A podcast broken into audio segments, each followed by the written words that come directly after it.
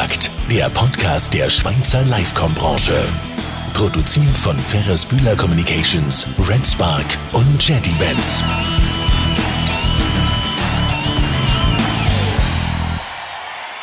Die erste Ausgabe im neuen Jahr 2022. Wir heißen euch mit einer weiteren Ausgabe von Unplugged recht herzlich willkommen. Unplugged, der Podcast von der Schweizer Livecom-Branche, präsentiert von Top Events Schweiz.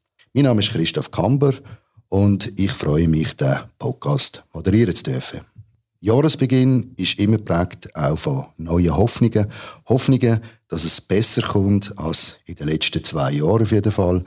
Endlich mal ein neues Thema ist angesagt. Und das machen wir heute mit jemandem, der ganz sicher etwas zu erzählen hat. Bei uns ist heute kein Landwehr. Er ist Pressesprecher und Leiter Marketing von der Stiftung MyClimate. MyClimate ist der Inbegriff für die Auseinandersetzung mit Nachhaltigkeitsthemen im klimatischen Fußabdruck. Kai, herzlich willkommen. Ja, hallo Christoph, schön, dass ich da sein darf. Kai, die ganze Welt die redet von Nachhaltigkeit, ganz kurz und prägnant von dir. Was ist das überhaupt? Also Nachhaltigkeit kurz und prägnant zu erklären ist gar nicht so einfach, weil es gibt zig verschiedene Definitionen. Also vielleicht funktioniert das mit der, mit der historischen Herleitung einfach ganz gut. Also Nachhaltigkeit kommt eigentlich aus der Wald- oder aus der Forstbewirtschaftung, wo man sich gesagt hat, wir können eigentlich einem Wald, einem Ökosystem Wald im Jahr nur so viel Bäume, so viel Holz entnehmen, wie auch wieder nachwachsen, sodass dieser Wald eben auch noch in 20, in 40, in 50, in 100 Jahren dort steht und uns Holz liefern kann. Das ist also Nachhaltigkeit hat immer etwas Zukunftsweisendes und Nachhaltigkeit hat auch verschiedene Dimensionen. Man kennt diese Dimensionen der ökonomischen Nachhaltigkeit, also der wirtschaftlichen Nachhaltigkeit, dass sich etwas rechnet, der sozialen Nachhaltigkeit, dass es dort keine negativen Konsequenzen gibt und der ökologischen Nachhaltigkeit. Und man hat lange Jahre da von so einer Art Mickey-Maus-Modell gesprochen, weil wenn man das sich als Kreise vorstellt, dann ist die ökonomische Nachhaltigkeit als ein riesengroßer Kreis und oben hängen dann so zwei runde Uhren dran. Das ist sozial und ökologisch gewesen. Mittlerweile haben sich die Kreise wahrscheinlich von der Größe ein bisschen angenähert annähert. Da differenziert man schon. Es wird auch wichtiger, nicht nur die ökonomische, äh, ökologische Seite, sondern auch ökonomisch und sozial. Habe ich es richtig verstanden? Ganz genau. Vor allem wird da nicht nur differenziert, sondern vielmehr eigentlich das zusammengedacht. Also sich nur noch auf ökonomische Nachhaltigkeit zu fokussieren und zu sagen, wenn wir uns in der Nachhaltigkeit engagieren, dann engagieren wir uns rein im Sozialen. Das sieht man kaum mehr, sondern diese drei Dimensionen sind immer mehr eigentlich miteinander verschränkt, was eigentlich sehr gut ist. Jetzt äh, die Nachhaltigkeit, äh, viele sprechen davon, das sei das große Thema der Zukunft, auch im Veranstaltungsbereich, also in unserem Bereich. Was lässt dich das annehmen? Also wie, wie kommt man darauf? Ja, ähm, es ist so, dass also ökonomische Nachhaltigkeit, dass sich etwas wirtschaftlich trägt und rechnet, das ist seit, seit jeher, seit Anbeginn sicherlich in der Veranstaltungsbranche ein sehr, sehr wichtiger Bereich. Was man einfach in der Veranstaltungsbranche momentan sieht und was generell die wirtschaftliche Lage widerspiegelt, dass viel mehr auch darauf geschaut wird, okay, was bedeutet es denn, wenn wir eine Veranstaltung ausrichten? Was bedeutet das, wenn wir hunderte oder tausende Menschen zusammenbringen? Hat das einen Einfluss auf die Umwelt, auf das Klima und wie können wir diesen Einfluss minimieren? Und diese Sensibilität, darauf zu schauen, die ist auch mittlerweile in der Veranstaltungsbranche angeschaut, angekommen. Da wird viel stärker, glaube ich, auch momentan hingeschaut, auch nach diesem Motto, ja, muss das denn sein und was kann man denn darin tun? Und das ist ein Thema, dem sich Veranstalterinnen und Veranstalter sicherlich nicht mehr entziehen können und auf die sie auch Antworten haben müssen. Also du denkst, das wird in Zukunft äh, ein starkes Gewicht bekommen, diese, diese Frage nach der nach der Nachhaltigkeit, auch in der, Veranstaltungsbranche. Das wird ein sehr starkes Gewicht bekommen und zwar werden diese Fragen nach der Nachhaltigkeit von ganz unterschiedlichen Seiten kommen. Die kommen sicherlich von den Besucherinnen und Besuchern, die kommen von den Ausrichtern selber, vielleicht von den Veranstaltungsorten. Wenn ich jetzt als eine Stadt zum Beispiel eine Infrastruktur zur Verfügung stelle für eine Veranstaltung, dann möchte ich auch wissen, was dort passiert. Und last but not least ist das mittlerweile auch für Geldgeber und für Sponsoren sehr, sehr wichtig zu wissen, dass das eben eine Veranstaltung ist, hinter der man stehen kann, mit der man sich auch schmücken kann und die nicht vielleicht kritische Fragen hervorruft. Also dieses Thema ist sicherlich viel, viel wichtiger, als es das vielleicht noch vor fünf Jahren war. Ihr bietet ja in, in der Stiftung MyClimate verschiedene Dienstleistungen an in diesem Zusammenhang, mit welchem du die, die Nachhaltigkeit von Veranstaltungen messen kannst. Man braucht ja hier einen Wert. Kannst du uns äh, dazu etwas erzählen? Ja, sehr gerne. Also wir fokussieren uns natürlich auf diesen Teilbereich der ökologischen Nachhaltigkeit, vor allem mit Schwerpunkt auf den sogenannten Klimafußabdruck. Das heißt, wir versuchen zu bemessen, was hat eine Veranstaltung für eine Auswirkung auf das Klima und wie ist das vielleicht auch im Vergleich zu anderen ähnlich gelagerten Veranstaltungen. Und da gibt es das Instrument des äh, Events Carbon Footprint, also des äh, CO2-Fußabdrucks für Events, wo man eben genau messen kann, was die Klimaauswirkung eines Events ist, in welcher Höhe sie beträgt und das drückt man aus quasi in der Währung von CO2-Emissionen. Darüber hinaus kann man aber natürlich noch andere Faktoren, ökologische Faktoren berechnen, also Wasserverbräuche, Materialverbräuche etc. Das wäre auch durchaus möglich noch in Wert zu setzen. Das kann man dann im Idealfall kombinieren mit der, der klassischen Erfolgsrechnung, wenn die Ökonomie mit abgedeckt hat und auch mit sozialen Faktoren. Das haben wir zum Beispiel beim eidgenössischen Schwing- und Elblerfest 2019 gemacht. Dann wurden zum Beispiel auch Sozialfaktoren, also ähm, ähm, die Akzeptanz bei Anwohnenden zum Beispiel noch mitberechnet, um eben das ganzheitliche Bild des oder das ganzheitlich nachhaltige Bild des Events auszurechnen. Das fließt dann in diesen CO2-Abdruck, Fußabdruck äh, mit ein. Wird das mit berechnet oder ist das dann die CO2? Man spricht ja hier von einem äh, ökologischen Faktor eigentlich, dieses CO2. Inwiefern wird das dann mit einberechnet? Genau, das, Sozial, das Soziale wird dann in den CO2-Fußabdruck nicht einberechnet, weil das eine andere Dimension ist, die aber natürlich auch wichtig ist, um die zu bemessen. Aber der ökologische Fußabdruck bzw. der CO2-Fußabdruck ist fokussiert sich rein auf die Emissionen, also was wird durch dieses Event verursacht, was wird ausgestoßen, was ist die Auswirkung auf das Klima und wo findet diese statt. Und das ist noch wichtig zu sagen, also man redet immer von CO2, das ist die gängige Währung. Es gibt natürlich auch andere Treibhausgase, Methan etc. Die werden auch erhoben, mitberechnet. Die werden aber dann in sogenannte CO2-Äquivalente, also in einen CO2-Wert umgerechnet, dass man quasi einen festen Wert hat, mit dem man dann auch arbeiten kann, den man sich dann quasi als Latte legen kann, als Benchmark setzen kann, um vielleicht bei einem nächsten Event dann diesen Fußabdruck zu reduzieren. Diese CO2, das ist das, das eine Wert, aber jetzt eben, haben wir eben noch die anderen Komponenten. Wie kommt dann wie kommen dann die noch ins Spiel, damit man ein gesamtheitliches Bild eben auf dieser Basis dieser drei Säulen bekommt? Wie wird das, wie wird das berücksichtigt? Also für den, für den Klimafußabdruck, da ist die Methodologie gegeben. Man weiß, welche Bereiche man sich anschauen muss. Man weiß, wodurch in diesen Bereichen CO2-Emissionen entstehen. Klassisches Beispiel bei einer Veranstaltung, An- und Abreise der Besuchenden, geschehen die mit dem ÖV, geschehen die mit dem Auto, was sind die durchschnittlichen Distanzen etc. Das wird ausberechnet und man hat am Ende einen finalen Wert. So, und diesen finalen Wert kann man eben neben den, den Berechnungen oder den Reports über das Soziale und natürlich neben der, der, der Gewinn- und Verlustrechnung kann man den noch setzen. Aber das sind unterschiedliche Dimensionen erst einmal. Aber eben dieser Wert, dieser CO2-Wert soll Veranstalterinnen und Veranstaltern helfen, a, zu wissen, was passiert eigentlich mit meiner Veranstaltung und B, auch zu sagen, was kann ich denn tun, um diesen Wert auch besser zu machen? Das heißt, wie kann ich versuchen, meinen Klimafußabdruck möglichst gering zu halten? Also das heißt, äh, die Dimension Ökonomie und Soziales hat keinen solchen CO2-Wert, den man aufrechnen kann, sondern der wird dann in einem Bericht beigelegt und diese drei Werte werden dann also es wird, es wird nicht, es wird nicht vermischt, vermischt. Man könnte natürlich noch Umberechnungen machen, wie man sagen, sagen wir mal pro Franken, den man einnimmt, wie viel CO2 steckt dahinter. Aber ich, das, das kann man machen. Vielleicht gibt einem das auch Ansätze dafür. Aber uns geht es tatsächlich darum, und das ist die Dienstleistung, die wir erbringen, zu sagen, das ist die Ist-Situation, im Punkto auf Klima. Hiermit könnt ihr arbeiten, das könnt ihr kommunizieren, das könnt ihr, sagen wir mal, auch den, den Veranstaltungsorten gegenüber kommunizieren. Und hier habt ihr Ansätze, um auch umwelt- und klimafreundlicher zu arbeiten. Und wenn ihr dort Maßnahmen trefft, um euren Klimafußabdruck zu senken, dann kann es sein, dass das eine Auswirkung, eine negative Auswirkung auf das Ökonomische hat, dass es Geld kostet, ist nicht unwahrscheinlich. Es kann aber auch vice versa genauso sein, dass es sogar vielleicht Geld bringt, indem man sagt, muss ich so viel Material eigentlich nutzen? Kann ich das nicht schlauer machen? Mache ich 5000 Programmhefte oder biete ich das in einer App an? Vielleicht rechnet sich das dann auch. Okay, verstehe. Jetzt, äh, wir sprechen von einem durchschnittlichen Wert von 8,4 Tonnen CO2, was ein durchschnittlicher Europäer verursacht. Ich nehme an, das ist äh, pro Jahr.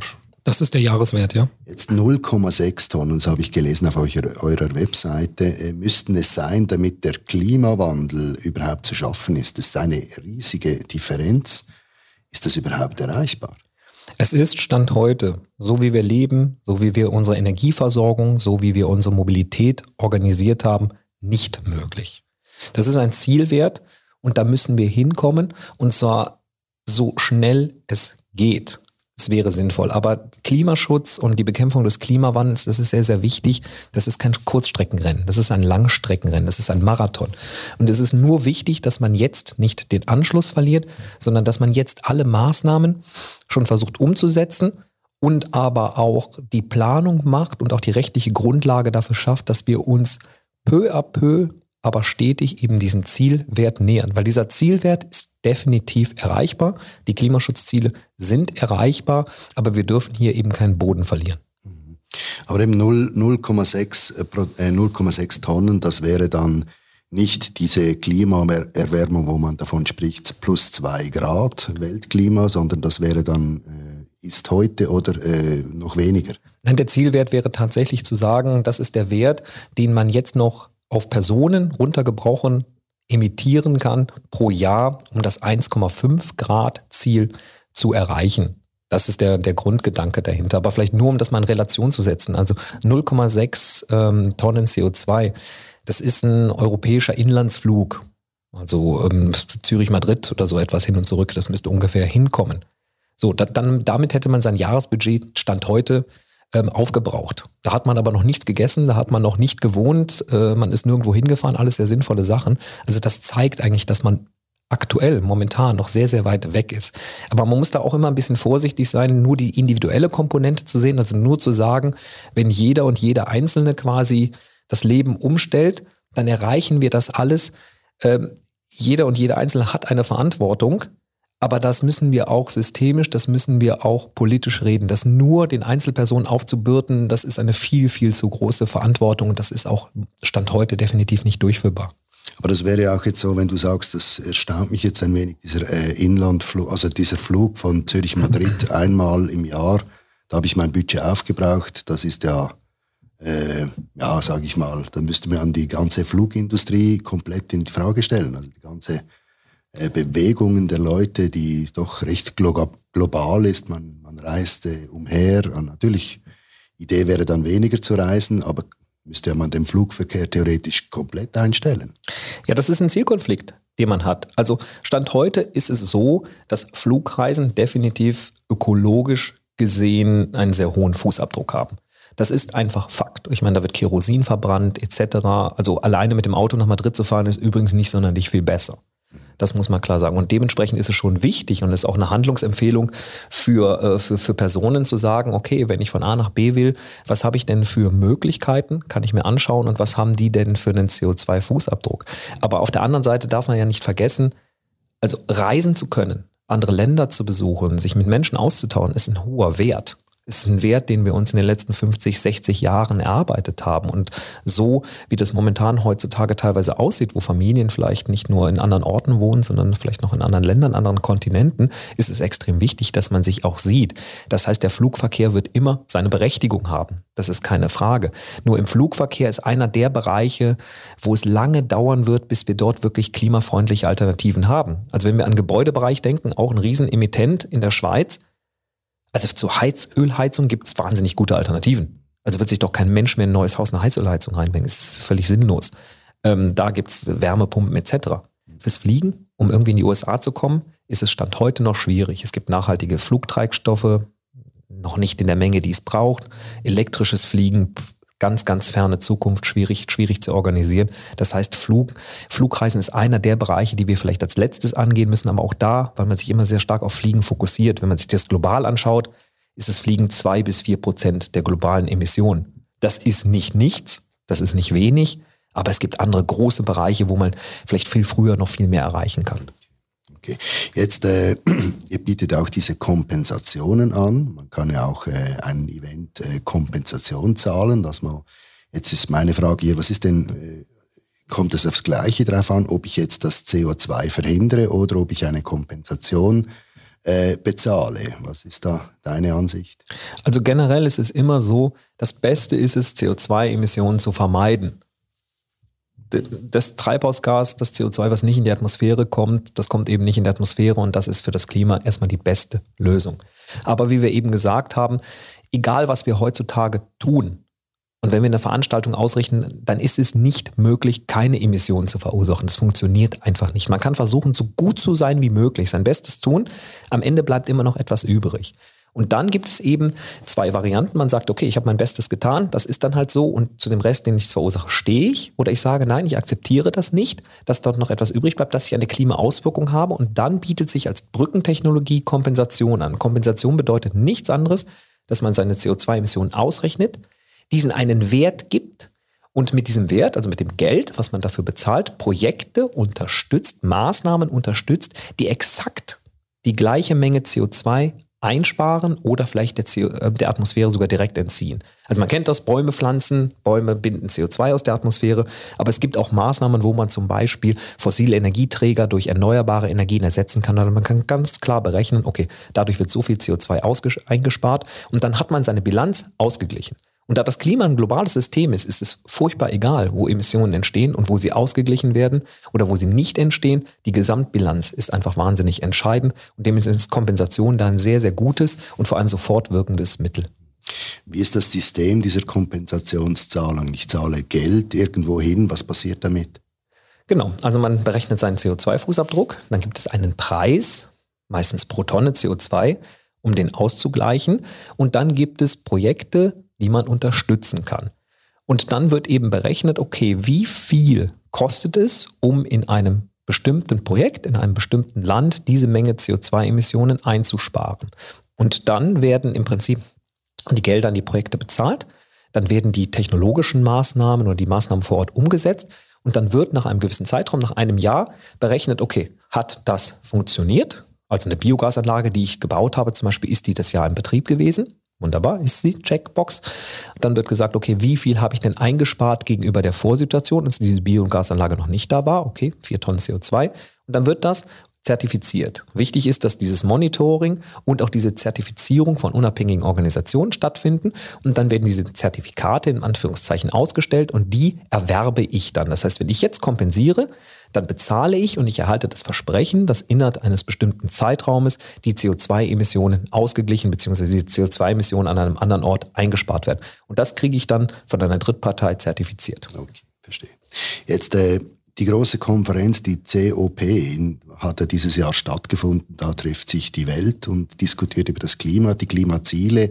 Die Klimaziele von Paris sind so ein, ein bekannter Begriff. Äh, Du hast das sicher verfolgt. Was war da, was war da gut? Was war enttäuschend? Ja, also wir haben die, die, die COP äh, in Glasgow haben wir natürlich verfolgt. Wir waren auch vor Ort da mit verschiedenen Kolleginnen und Kollegen. Und wenn man sich jetzt so das veröffentlichte Feedback so anschaut, dann denkt man sich, das ist oh ein Riesenfehlschlag gewesen. Da ist für das Klima nicht, pass nichts passiert. Äh, wir sehen das ein bisschen unterschiedlich, weil diese Erwartungshaltung dass dort einfach alle Delegationen aus allen Ländern vorbeikommen und dann schnipp wird die große Lösung gefunden und alles ist gut. Die ist komplett, die, die funktioniert nicht. Das ist eine Arbeitskonferenz. Da wird an ganz, ganz unterschiedlichen Stellen miteinander verhandelt und da geht es darum, Flöcke einzuschlagen, Regeln zu setzen mit dem man dann weiterarbeiten kann. Das ist nicht das Champions League-Finale. Also wenn man das verloren hat, dann ist alles vorbei. Nein, das geht immer weiter. Es ist ein weiterführender Prozess.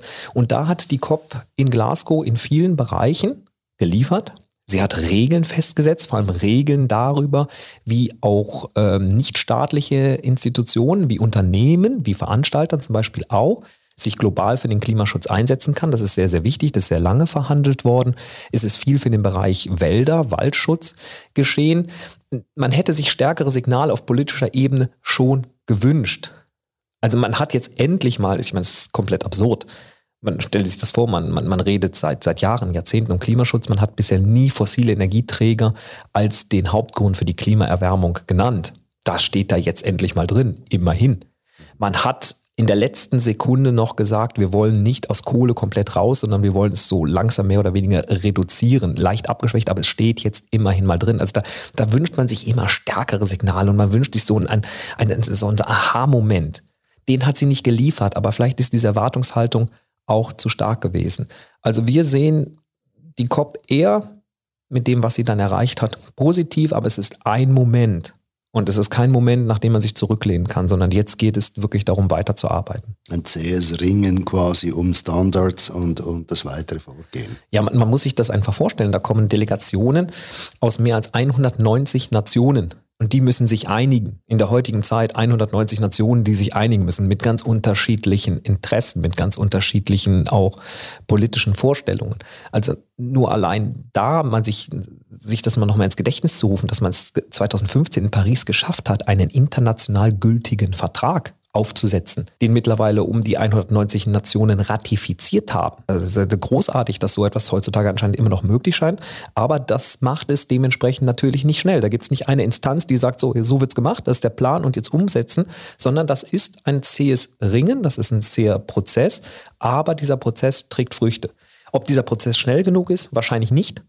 Ob die Ziele oder auch die Maßnahmen, die beschlossen werden, ausreichend sind? Nein, wahrscheinlich auch nicht. Dementsprechend geht auch immer dort das Signal aus. Also die Politik muss richten. Die kann auch viel richten, aber die Politik entbindet uns als Privatperson und als Unternehmen nicht der Verantwortung. Jetzt äh, vielleicht zurück etwas zur Branche. Welche Möglichkeiten hat denn ein, jetzt ein Veranstalter oder ein, eine Messegesellschaft oder ein Eventmanager jetzt äh, konkret in täglichen Bereich sich da nachhaltig auszurichten? Auf was muss er achten? Mhm. Das, das Schöne dabei ist, und gleichzeitig das Problem dabei ist, es gibt unzählige, es gibt wahnsinnig viele Möglichkeiten. Also das, was man grundsätzlich machen kann, ist schlicht und ergreifend, sich erstmal wirklich einen Überblick über die Ist-Situation zu verschaffen. Das heißt, ich mache mal ein Event, Carbon Footprint, ich mache einen Corporate, also einen Unternehmensfußabdruck. Ich gehe mal den Schritt wie das ja, glaube ich, auch die Schweizer Veranstaltungsbranche macht, und mache eine ISO-Zertifizierung durch, damit ich erstmal weiß, welche Daten muss ich denn über erheben, welche Daten muss ich denn jährlich kontrollieren. So, und dann habe ich einen Wert.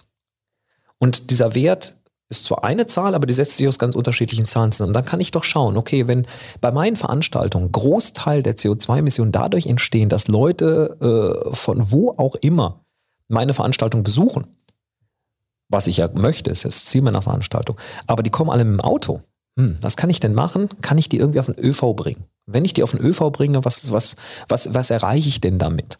Wunderbare Maßnahmen. Wenn ich merke, mein ganzer CO2-Footprint ist aus dem Energiebereich, dann muss ich mich fragen, okay, bin ich so effizient? Brauche ich die ganzen Lampen da etc.? Nutze ich Ökostrom? Ähm, äh, Im Food-Bereich kann man unendlich viel machen. Also man muss nicht hundertprozentig auf vegan gehen. Also man muss ja, muss ja auch an die Besuchenden denken. Aber ist die Frage, kann ich den Anteil an vegetarischen und veganen Menüs, kann ich den erhöhen? Gibt es denn hier auch einen Benchmark? So quasi kann ich meine, ich kann ja meine, meine Veranstaltung jetzt mal äh, definieren und dann möchte ich gerne wissen, wo stehe ich denn da im, im, im, im, mit anderen Veranstaltungen, wo stehe ich denn da? Kann man das irgendwo messen? Gibt es da Benchmarks, wo ich mich daran orientieren kann, ob ich jetzt gut oder schlecht bin?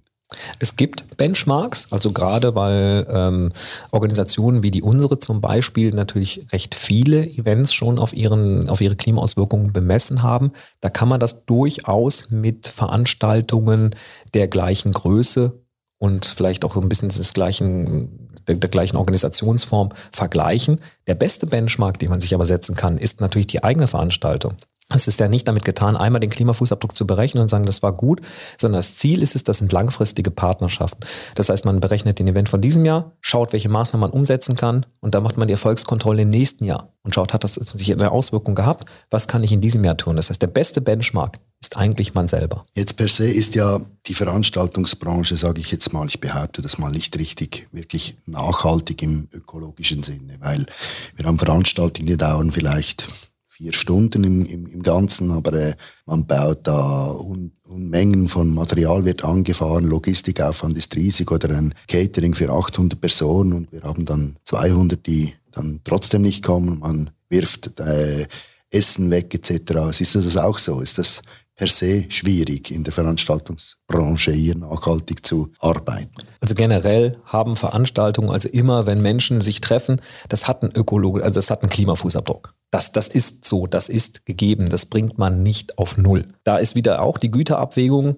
natürlich das, die ökonomische Komponente und auch die soziale Komponente. Es ist etwas Gutes, es ist etwas Schönes, wenn Menschen sich treffen, äh, um Kontakte zu knüpfen, um sich unterhalten zu lassen, um ein bisschen Farbe ins Leben zu bringen. Also das hat seine völlige Berechtigung. Und da ist dann eben auch wieder schlussendlich die Frage, die ich stellen kann, wie kann ich denn meinen, meinen ökologischen Fußabdruck auch so gering wie möglich ersetzen? Und dann, wenn man sagt, okay, man hat in der Regel zu viel Catering, aber man möchte natürlich Leute auch nicht vor leeren Tellern stehen kann, kann man aber trotzdem sagen, okay, was serviere ich da? Müssen das wirklich diese Massen sein? Und wenn ja, die Massen sein können, gibt es vielleicht noch andere Hebel, wie so eine Zusammenarbeit mit Too Good To Go zum Beispiel, um eben, dass man eben nicht tonnenweise Lebensmittel wegwirft. Weil das macht keiner gerne. Also selbst wenn man nicht so sonderlich äh, ökologisch orientiert ist, ich glaube, Lebensmittel wegschmeißen, das, das tut niemand gern. Brauche ich Einwegmaterial und muss 10 Tonnen Abfall kreieren? Kann ich das Zeugs nicht irgendwie einlagern, ein bisschen aus nachhaltigeren Materialien machen und dann bei der nächsten Messe, bei der nächsten Veranstaltung wieder nutzen. Also da gibt es einfach Möglichkeiten. Damit bringt man das nicht auf Null, aber damit kann man das Pendel so ausschlagen, dass natürlich die, die unheimlich positiven Effekte im sozialen und hoffentlich im ökonomischen dann auch diesen vielleicht dann kleineren ökologischen Fußabdruck rechtfertigen, weil in der heutigen Gesellschaft auf Null etwas zu bringen ist momentan nicht möglich. Jetzt, äh, das passiert ja angesprochen sind Veranstalter, Eventplaner etc. Äh, aus eigenem Antrieb das mal zu tun. Jetzt äh, gibt es die andere Seite noch die politische Seite oder vielleicht, äh, ja, was sind da für politische Stellschrauben zu erwarten? Also die Veranstaltungsbranche wird wie die Gesamtwirtschaft aus verschiedenen Richtungen unter immer stärkeren Druck geraten, was eben diese ökologische Komponente betrifft. Also es liegt auf der Hand, wenn man sich globale Ziele gesetzt hat. Und diese globalen Ziele werden runtergebrochen auf jedes einzelne Land. Das heißt, die Schweiz als Land hat ein Ziel vorgegeben, wie sie ihre CO2-Emissionen senken wird. Das muss also dementsprechend von allen Akteuren in der Schweiz auch umgesetzt werden. Und wenn die Veranstaltungsbranche da ihren Beitrag zum CO2-Fußabdruck der Schweiz leistet, dann wird die Veranstaltungsbranche auch früher oder später in die Pflicht genommen werden, den zu senken. Das ist relativ klar. Das wird vermutlich erstmal mit einer Berichtspflicht beginnen, dass man überhaupt mal den Istwert erhebt von jeder Veranstaltung. Also da würde ich als Veranstalter sofort mit beginnen einen Carbon Footprint zu machen, dass ich erstmal weiß, okay, was ist denn mein Beitrag dazu?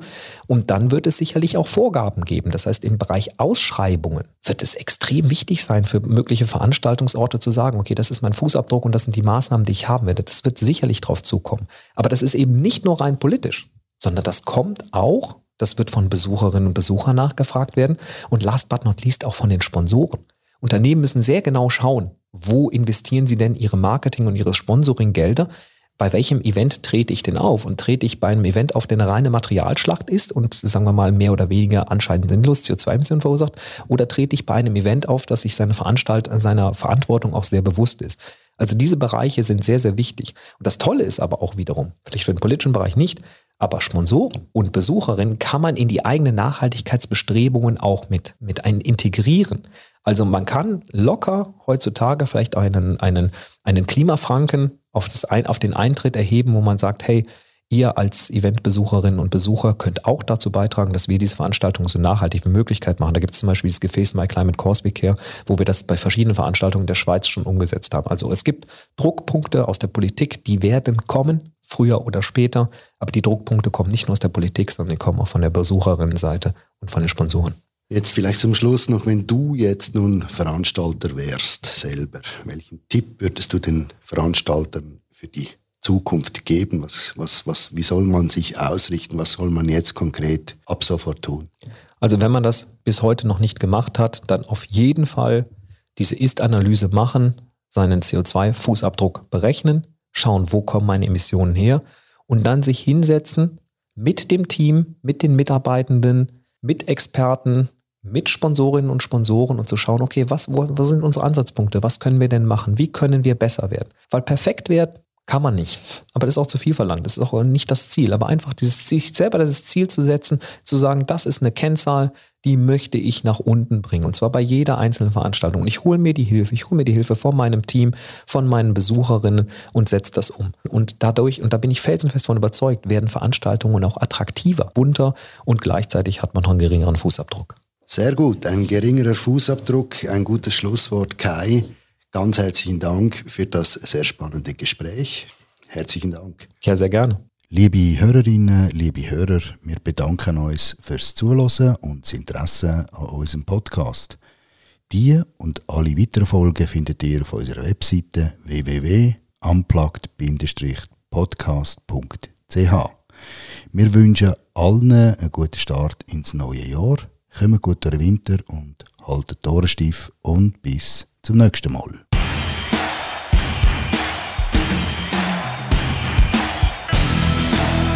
Unplugged, der Podcast der Schweizer Livecom-Branche. Produziert von Ferris Bühler Communications, Red Spark und Jet Events.